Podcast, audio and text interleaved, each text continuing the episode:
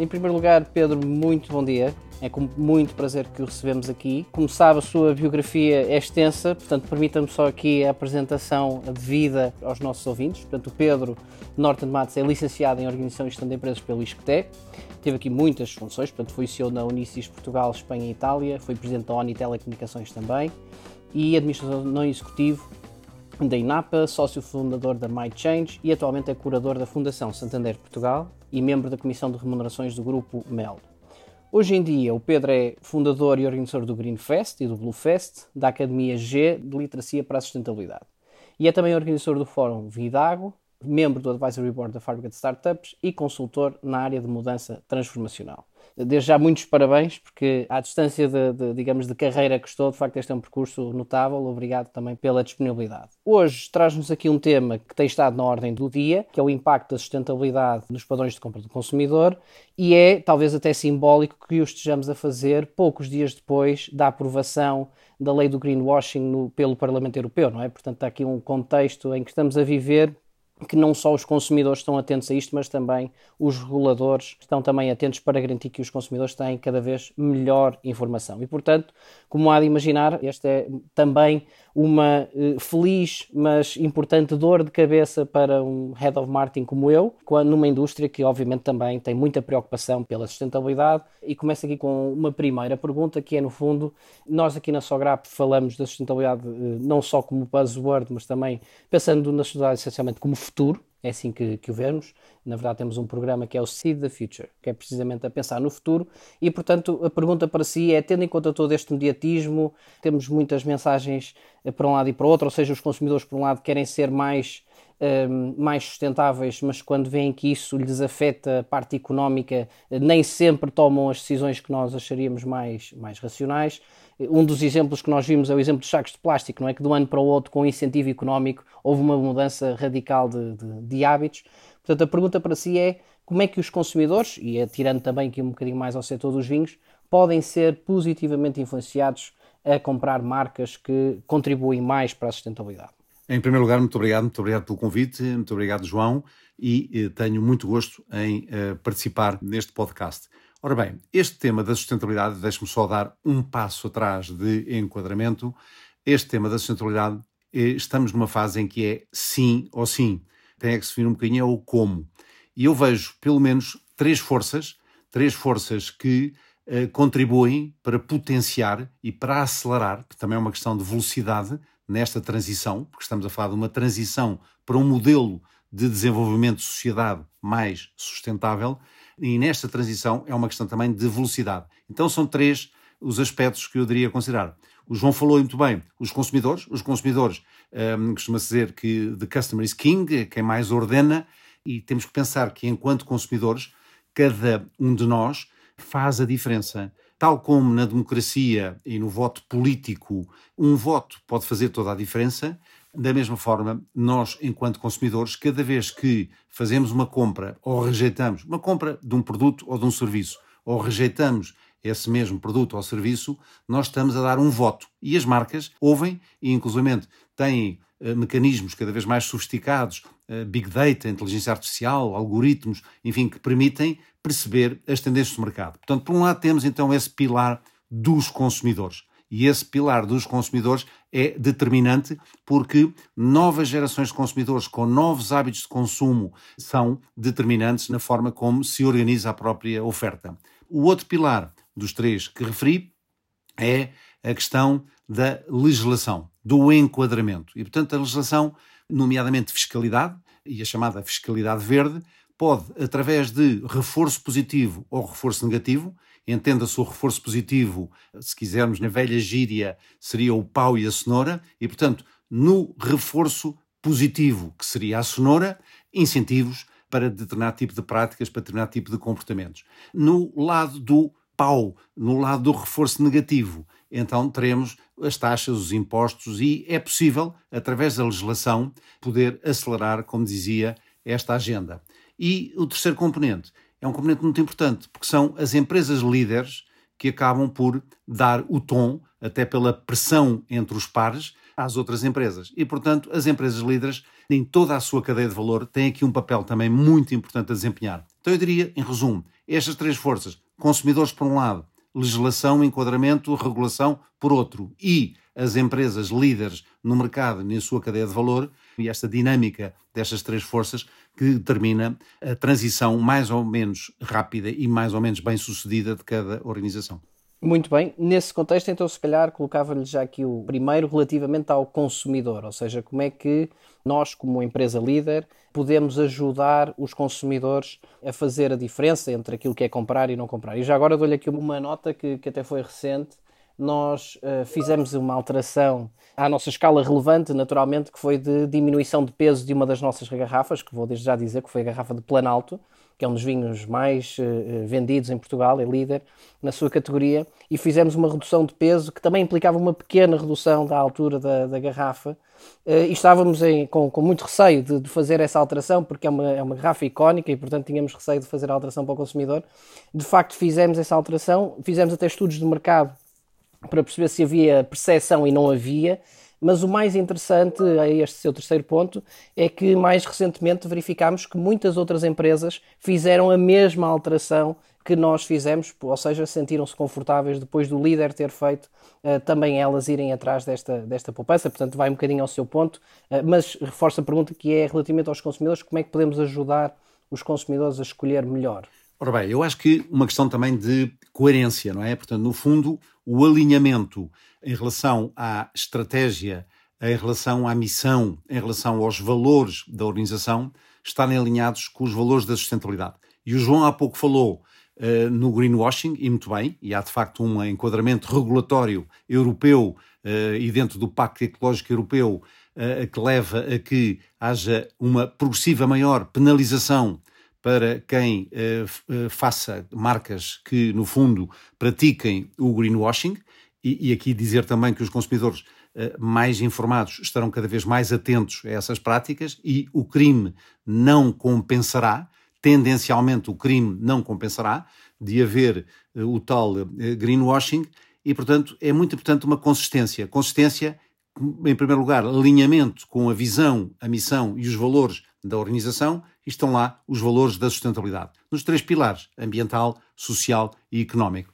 E, portanto, os líderes têm, de facto, uma responsabilidade aqui uh, acrescida, muito grande, mas uh, são, acabam por uh, ditar leis no mercado. E o que está a verificar, e portanto eu diria, metendo a colher no mundo que não é o meu, dos vinhos, eu diria que os desafios são enormes. Aliás, como todos os outros setores de atividade que têm enormes desafios pela frente. E quer no lado ambiental, quer no lado social e, naturalmente, eh, na viabilidade económica eh, financeira dos seus projetos. Ora, em termos ambientais, eh, desde logo há a questão das alterações climáticas. As alterações climáticas são uma realidade um, ehm, factual, os cientistas confirmam o que aconteceu nos últimos 200 anos, desde a Revolução Industrial até aos dias de hoje, mas sobretudo com a grande aceleração que se dá na década de 50 do século passado, com o chamado mercado de consumo ou do hiperconsumo, então essa aceleração é notória e uh, as alterações climáticas são uma realidade. E tem uma implicação muito grande, naturalmente, na produção uh, do, do, vinho e que, e eu tenho lido previsões das próximas uh, décadas, dos próximos anos, desde logo, com as alterações climáticas, algumas regiões demarcadas são afetadas e alterando, portanto, quer o nível de pluviosidade, a intensidade da pluviosidade e as temperaturas e a altura em que as temperaturas ocorrem, altas ou baixas, e que seguramente tem uma grande influência. Aqui entra o lado da, também da tecnologia. A tecnologia como um facilitador, como um enabler. Uh, e de facto a tecnologia de precisão, a chamada agricultura de precisão, e que as empresas líderes, desde logo, estão já, seguramente a vossa, está já a praticar, a fazer e no futuro mais fará, a possibilidade de otimizar o consumo da água. E depois com tecnologias como satélite, infravermelhos, laser, etc., conseguem-se perceber quase pé de vinha a pé de vinha qual é que é a otimização quer em termos, como dizia, por exemplo, de água, quer então também, em função do pH do solo e tudo mais, o tipo de uh, fertilizantes, o tipo de, cada vez mais também, tendencialmente, naturais, em termos ambientais, com uma pegada menor, portanto, mais eficientes, e, portanto, os desafios são, de facto, enormes em todas as três vertentes e uh, terei todo o gosto em aprofundar, quer na área ambiental, quer na área social, uh, se assim o entender, João. Eu acho que o desafio que lhe colocava Uh, e tendo em conta que o Pedro também está, através das iniciativas que, que, que, lidera hoje em dia, muito em contacto também com os consumidores, não é? Portanto, lidera esta, em parte esta comunicação com, com os consumidores, incluindo muitos deles mais jovens, é uh, tudo isso, ou seja, nós de facto estamos, nós próprios, Sograp e o setor, está de facto a fazer muito destas, deste esforço, não é? Como é que nós conseguimos levar esta nova geração que está, quer dizer, uh, soberbada de, de, informação, como é que conseguimos levar esta nova geração, uh, pensando, por exemplo, numa prateleira de vinho, que é das prateleiras mais assustadoras que existem, ainda por cima, porque é altamente fragmentada e, portanto, é para qualquer pessoa não conhecedora de vinho e mesmo para os conhecedores é assustador escolher um vinho. Portanto, como é que nós conseguimos levar isto e isto ajuda-me no meu trabalho, portanto a resposta é particularmente interessante. O João falou na questão, por exemplo, das embalagens, não é? do packaging, e neste caso da garrafa, é algo que é importante eh, seguramente comunicar. Mas muitos outros fatores, e volto a falar na consistência, porque tem que jogar, eh, também na gíria se diz, não é? A bota com a perdigota. Portanto, tem que haver aqui uma coerência eh, na forma de comunicar e há N fatores que podem e devem ser comunicados, sobretudo correspondendo à, à, realidade e correspondendo ao, ao esforço uh, que se vai fazendo, nomeadamente na minimização da, da, das emissões de carbono zero, e João, depois vou lá mesmo depois à, à, sua, à sua pergunta concreta, mas nomeadamente em relação à diminuição das emissões de carbono e à captação do próprio carbono, eh, tecnologias, enfim, de, que, que, estão a ser desenvolvidas de captação de, de, de, carbono, eh, as tais eh, medidas de adaptação ou mitigação às alterações climáticas, a proteção e promoção de proteção de, da biodiversidade e da importância que a biodiversidade tem e uh, o apoiar a regeneração. Hoje em dia fala-se muito na economia regenerativa, não é? circular e regenerativa, e portanto a regeneração dos ecossistemas, porque os ecossistemas prestam serviços inestimáveis. Ainda hoje em dia, a maior parte desses serviços não está quantificado, eh, não está quantificada, mas eu creio que progressivamente vai haver uma quantificação. Então, em relação à comunicação, porque em relação ao reporte, as regras europeias são cada vez mais eh, estritas e rigorosas no sentido de reportar, eh, de acordo com os critérios ESG, portanto, da sustentabilidade ambiental, social e económica, mas do lado da comunicação, a tal coerência impõe-se e chamar a atenção, e é uma questão também, de, claro, de marketing do produto, do serviço, eh, chamar a atenção para os pontos que estão em linha com os valores eh, da sustentabilidade. E eu creio que os consumidores eh, seremos eh, sensíveis a esse tipo de comunicação e, cada vez mais, há quem valorize aspectos relacionados com as práticas ambientais e sociais dos fornecedores, dos produtores de vinho.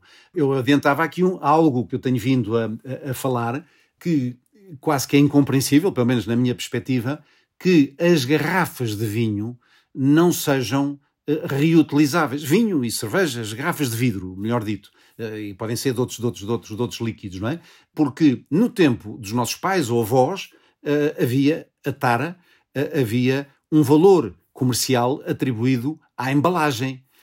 ora bem, vai acontecer isso inevitavelmente, de voltarmos a ter e dar valor comercial à embalagem e nessa altura nós eh, devolvemos a embalagem, porque dir-se-á, ah, mas eu, eh, se for um bom cidadão, as garrafas de vidro que tenho, vou colocá-las no vidrão. E o que é que é o vidrão? É nós chegarmos a um buraco que as autarquias têm bem organizado, muitas delas muito bem organizado, e vamos atirar com as garrafas e ou vamos ouvir o estilhaçar dos vidros e depois dir-se-á, bem, com aquele vidro partido, depois fazem-se novas garrafas e novas garrafas recicladas. Eu não tenho nada contra os produtores de garrafas de vidro, mas o que eu tenho e não percebo é que se vá partir uma garrafa que poderia ter, ou poderá ter, N utilizações, e há maneiras de confirmar se a garrafa está em boas condições, porque depois é fácil lavar, esterilizar e voltar a colocar no circuito comercial. Bem, isto sei que implica o chamado logística inversa, o reverse logistics.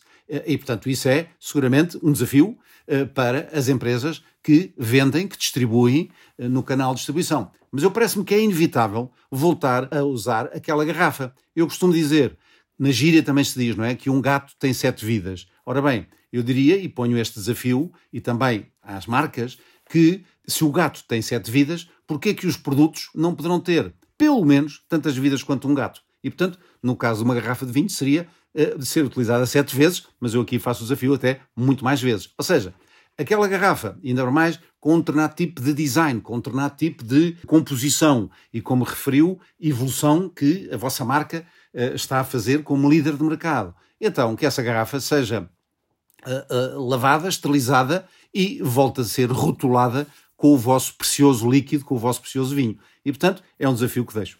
Indo aqui também ao seu ponto, no fundo, dos stakeholders que, que temos de, de, de envolver, dou-lhe aqui um caso muito, muito prático, que nós temos uh, no vinho do Porto, como sabe, o vinho do Porto é, acaba por ser um, um, um produto de, de, oferta, que nós chamamos de, de gifting, e, portanto, nós temos tido aqui um desafio porque hoje em dia utilizamos um packaging que é um packaging de oferta, ou seja, aquele que vulgarmente se vê no supermercado acompanhando uma garrafa de vinho do Porto e temos tido aqui um desafio para convencer, nomeadamente, os nossos clientes para diminuir essa utilização. E a minha pergunta para si, pegando no exemplo que há bocado dei sobre os sacos de plástico, é qual é que acha que deve ser o papel seja dos retalhistas, seja, por exemplo, e aqui faço uma nota eh, muito positiva, à ADECO, a Associação de Defesa dos Consumidores, que lançou uma iniciativa que se chama Fora da Caixa e que prevê precisamente alertar para os casos, de, de no fundo, de embalagens uh, desnecessárias que estão, no fundo, disponibilizadas aos consumidores. Uh, o que é que acha que podem ser o papel destes próprios retalhistas e destas associações de consumidor a garantir que todos trabalhamos para o mesmo caminho? O exemplo do saco de plástico, no fundo, foi o Estado a dizer se vocês não se organizam, eu ponho aqui uma taxa e resolvo por vocês, não é? Portanto, há aqui algum modelo alternativo que possamos pensar? Foi precisamente a questão dos sacos de plástico, acho que é um bom exemplo, porque quando foi implementada a medida, deu muita polémica, mas mudou comportamentos. E não foi pelos 10 cêntimos uh, ou X cêntimos de, cada saco de plástico, e agora já começam a ser taxados outros, outros sacos de plástico. Foi precisamente porque há quem diga, dando aqui uma nota de humor, de que o órgão mais sensível do nosso corpo, que é o bolso. Se uh, nos colocam coisas boas no bolso, nós gostamos, se nos tiram coisas boas do bolso, nós não gostamos. E se considerarmos uma coisa boa o valor, o valor económico, então se nos tiram dinheiro, uh, nós não gostamos, se nos colocam dinheiro, nós tendencialmente gostamos. Ora bem, e este foi o exemplo do saco plástico. E, portanto, cá está o reforço positivo e o reforço negativo, e a legislação, e as taxas, e as questões da chamada fiscalidade verde. E, portanto, os retalhistas, por um lado, estão colocados no mesmo, no mesmo enquadramento uh, legal, não é? E, portanto, se houver um incentivo, as pessoas acabam por se adaptar àquilo que lhes for mais, uh, mais vantajoso para elas, não é? E, nesta cadeia de valor de, de, de, negócio. Há empresas, e agora falando transversalmente, uma vez mais, em termos de setores, de diferentes setores, uh, em que a embalagem pode ter a tal outra vida.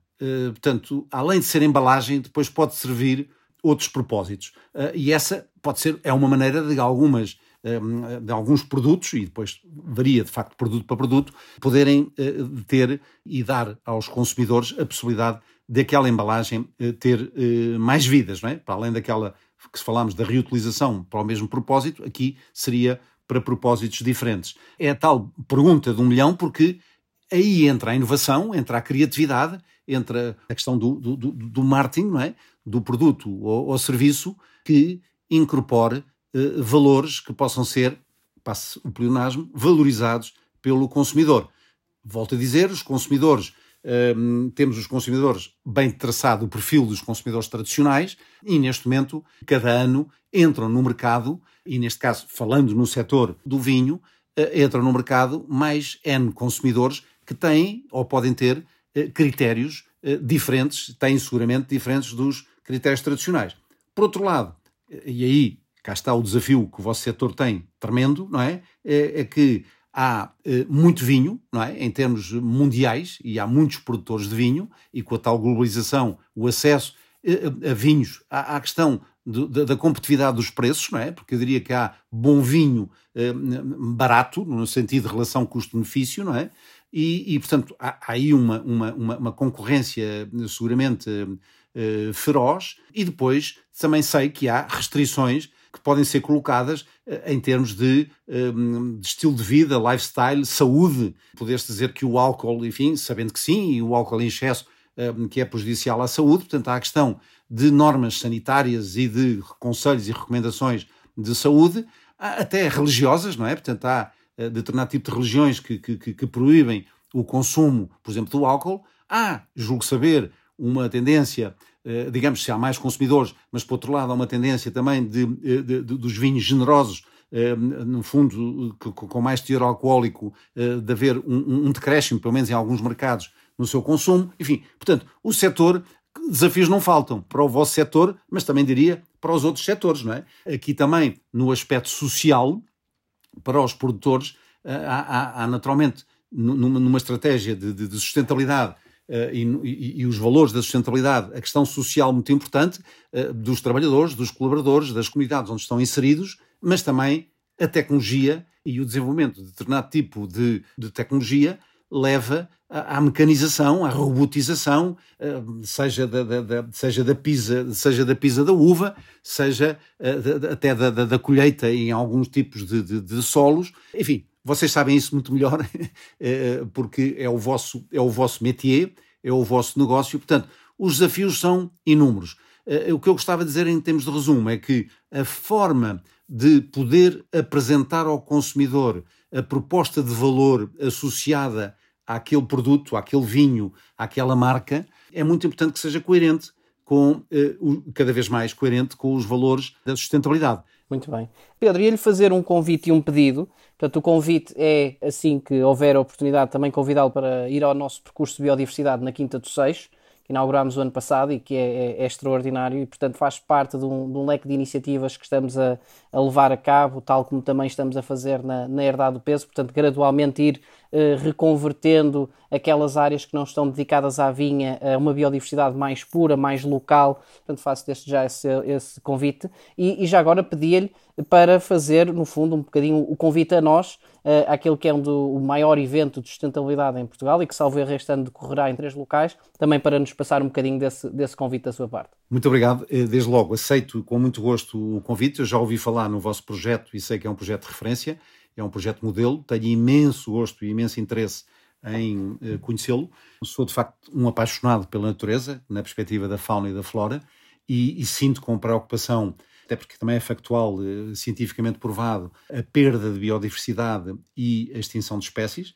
Quem melhor do que o Sir David Attenborough para testemunhar uh, numa vida de 90 e tal anos, ainda é, de facto, uma personalidade viva que viveu na primeira pessoa e que assistiu e que assiste ao desaparecimento de N espécies e de perda de biodiversidade. E, portanto, eu acho que é algo que, eh, que é muito urgente. Nós falamos muito das alterações climáticas, mas a questão da biodiversidade, a parte dela também está associada, mas a questão da biodiversidade eu creio que é algo eh, que, que vai entrar na agenda eh, de, de uma forma, porque temos as barbas a arder, e, portanto, projetos que, de regeneração, projetos de, que estimulem a biodiversidade, são fundamentais, são muito importantes e empresas líderes como a vossa podem dar o tom, podem dar de facto a nota, portanto aceito com muito gosto e um, deixe-me dizer que faria de qualquer modo o convite a que a Sograp um, esteja presente ou possa estar presente ou possa ter ativações e possa aparecer, porque nós no fundo somos uma, um, uma plataforma de partilha de boas práticas e procuramos que sejam práticas, além de boas, inspiradoras. Um, e, portanto, teremos muito gosto. Nós estamos a prever, ainda estamos só a assistir algumas datas, de facto, três eventos: o evento de Braga, o evento do Porto, que é novidade, e o evento de, da Grande Lisboa. Já fazemos há 17 anos consecutivos, pelo menos na Grande Lisboa. Uh, vamos, fazemos há seis anos em Braga e no Porto uh, estamos neste momento a fechar datas com a Fundação Serralves, uh, porque creio também que é um local muito interessante e muito idóneo para se fazerem ativações, nomeadamente na quinta, que recria, eh, já é uma quinta natural, mas que recria aquilo que possam ser outros ambientes uh, rurais um, ehm, e, e, e, e pensar-se numa, em filosofias de permacultura, em filosofias de integração de valências numa exploração. Os convites também da minha parte ficam feitos, depois concretizarei com mais detalhe e aceito com muito, muito, muito gosto o vosso, o vosso convite. Muito bem, obrigado Pedro. Uh, e lanço esse desafio da polinização cruzada, que aliás de resto ia mencionar o facto de nós hoje em dia conseguirmos ter conversas com parceiros, fornecedores, clientes, etc. E quando estamos a falar de sustentabilidade, parece que elevamos a conversa e temos um, um, todo um outro nível para, para falar. Portanto, o desafio para quem está a ouvir o podcast é que procurem ter uma dessas conversas no próximo mês e, e tentem elevar também esse, esse nível da conversa. E muito obrigado, Pedro, novamente. Muito obrigado, muito obrigado a vocês. Ao dispor.